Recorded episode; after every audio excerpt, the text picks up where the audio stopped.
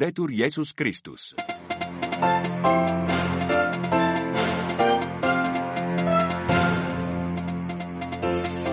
2,2 millions de personnes menacées par la famine à Gaza selon l'ONU, une menace confirmée sur le terrain par Monseigneur William Chomali, vicaire général et patriarcal latin pour Jérusalem et la Palestine, son témoignage juste après les titres.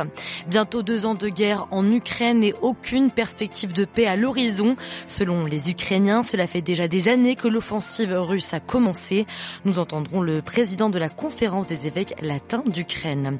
Nous irons également dans ce journal à la frontière entre l'Ukraine et la Pologne, où les agriculteurs polonais font barrage pour apaiser les tensions avec Kiev.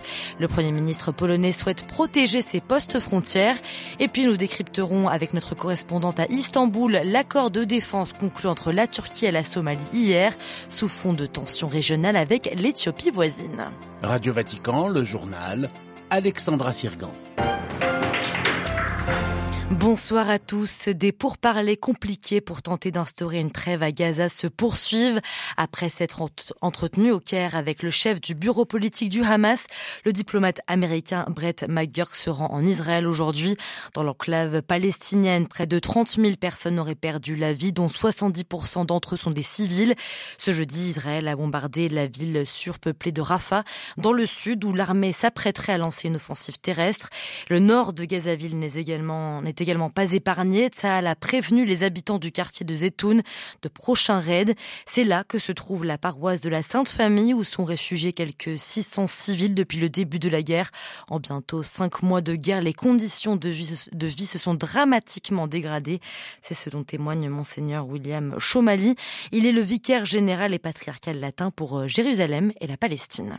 Les deux paroisses avaient au début de la guerre obtenu beaucoup de vivres des magasins qui fonctionnaient encore. On a pu au début faire arriver beaucoup d'argent et ils pouvaient acheter des dépôts qui se trouvaient au nord. On a acheté beaucoup de riz, de sucre, de farine. On faisait la cuisine chaque jour. Maintenant, euh, on l'a fait deux fois par semaine, parfois trois fois, parfois une fois par semaine.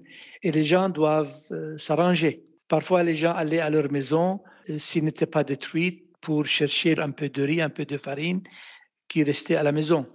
Voilà, on vivotait, si on peut utiliser cette expression. Mais chaque jour, la situation devient de plus en plus difficile car les dépôts de nourriture, les magasins, les petits magasins, les grands magasins, ça n'existe plus au nord. Mais il y a de la famine au sens littéral. J'ai entendu aujourd'hui qu'un homme de 30 ans, 40 ans est content s'il obtient un quart de pain euh, par jour, ce qui ne suffit pas pour un petit déjeuner. Il doit remercier le Seigneur pour avoir eu un quart de pain. Il y a un manque de nourriture extraordinaire. Monseigneur William Chomali, des propos recueillis par Marie Duhamel. En Cisjordanie, trois Palestiniens ont ouvert le feu à l'arme automatique sur des véhicules aujourd'hui dans un embouteillage près d'une colonie juive, celle de Maal Adoumim, située près d'une autoroute reliant Jérusalem à la mer Morte. L'attaque a fait un mort et huit blessés, dont une femme enceinte de 23 ans, actuellement dans un état critique. C'est l'une des conséquences de la guerre à Gaza, l'instabilité en mer Rouge. Une nouvelle attaque de missiles a visé un navire dans le golfe d'Aden au large du Yémen aujourd'hui. Le cargo immatriculé au Royaume-Uni transportait des engrais combustibles. Les tirs n'ont pas été revendiqués, mais la navigation dans cette région est la cible depuis plusieurs semaines des rebelles outils du Yémen qui agissent en signe de solidarité avec Gaza. Autre front, autre conflit qui s'éternise, celui en Ukraine. Quelques jours après la prise d'Advivka, l'armée ukrainienne a revendiqué ce matin le contrôle du village de Pobeda dans le sud de l'Ukraine. Une information qui n'est pas encore confirmée par l'armée ukrainienne qui assure se battre dans la zone. Depuis le début de l'offensive russe, plus de 14 millions de personnes ont fui le pays selon les chiffres de l'Organisation internationale pour les migrations. L'organisation onusienne salue par ailleurs le gouvernement et le peuple ukrainien pour, je cite, leur force et leur résilience après deux ans de guerre, mais celle-ci a en réalité commencé bien avant le 24 février 2022, explique Monseigneur Vitalij Skomarovski, président de la conférence des évêques latins d'Ukraine. On l'écoute. Je pense qu'un sentiment de fatigue était présent avant même l'invasion à grande échelle, car, comme vous vous en souvenez, pendant au moins six mois avant, nous attendions déjà que la guerre commence, le lendemain ou le surlendemain. Il y avait par exemple des exercices militaires, et c'était déjà très fatigant. Le fait d'être dans une situation où la vie est toujours menacée, c'est très fatigant et nous aimerions que cela se termine le plus tôt possible. Mais comme cela se passe dans la vie en général, et comme l'a dit le Saint-Père dans son message de carême, nous marchons dans le désert vers une vie nouvelle, vers la liberté. Même la souffrance nous conduit à un certain renouveau, à quelque chose de meilleur. Et cette espérance naît de la conviction qu'il y a un Dieu qui nous aime, qui nous conduit, et c'est notre espérance chrétienne. Ce message est toujours pertinent à toutes les époques, et particulièrement en temps de guerre. Je pense que la foi est toujours utile, mais elle l'est particulièrement dans une période difficile comme celle-ci. Des propos recueillis par euh, le service, euh, la rédaction ukrainienne de Radio Vatican, un entretien à retrouver sur notre site internet www.vatican news.va. À deux ans de l'invasion, les sanctions des pays européens se renforcent. Londres annonce cibler 50 personnalités ou entreprises supplémentaires. En Lettonie, le Parlement interdit l'importation de denrées alimentaires, de produits de la pêche et de fourrage en provenance de la Russie et du Bélarus. Les produits agroalimentaires au cœur de la discorde entre les agriculteurs polonais et l'Ukraine. La frontière entre les deux pays est bloquée depuis plusieurs semaines par le secteur agricole polonais en colère contre les importations ukrainiennes. Mais ces perturbations ont des conséquences sur l'acheminement des aides militaires et humanitaires. Varsovie veut apaiser les tensions avec Kiev en protégeant les postes frontières. La correspondance de Martin Chabal. Le Premier ministre Donald Tusk veut garantir que l'aide militaire, l'équipement, les munitions et l'aide humanitaire arrivent en Ukraine sans problème à la frontière. Il va donc rajouter les postes frontières à la liste des infrastructures critiques du pays, ce qui devrait permettre de libérer le passage aux camions qui se rendent en Ukraine. En faisant ça, le gouvernement polonais veut montrer qu'il continue de soutenir son grand allié ukrainien.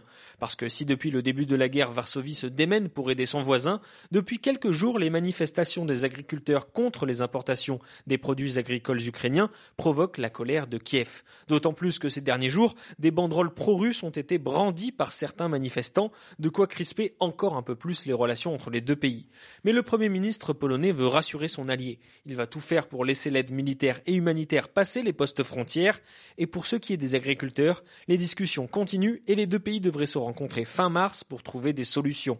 Martin Chabal pour Radio Vatican à Varsovie. Et les agriculteurs européens souhaitent une amélioration générale de leurs conditions de travail.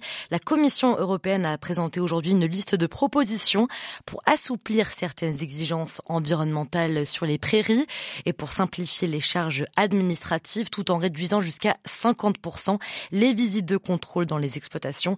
Ces mesures seront examinées lundi par les ministres de l'Agriculture des 27 pays de l'Union.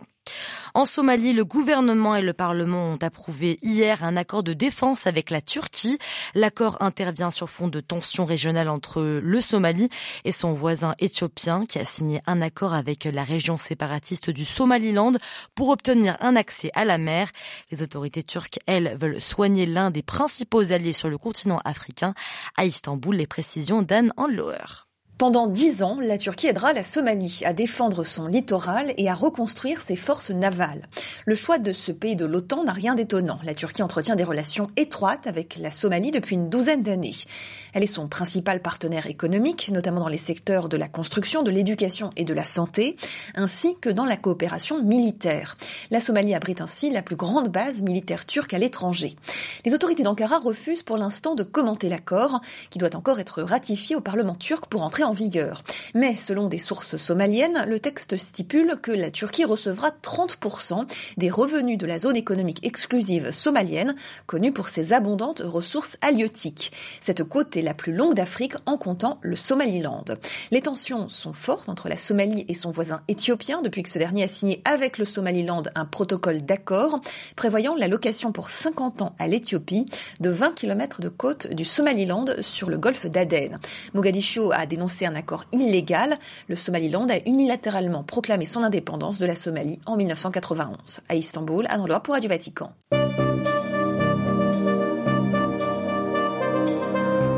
c'est la fin de cette édition. Merci pour votre écoute. Prochain rendez-vous avec l'actualité de l'Église et du monde, ça sera demain à 8h30 heure de Rome. D'ici là, une adresse www.vaticannews.va et bonne soirée à vous.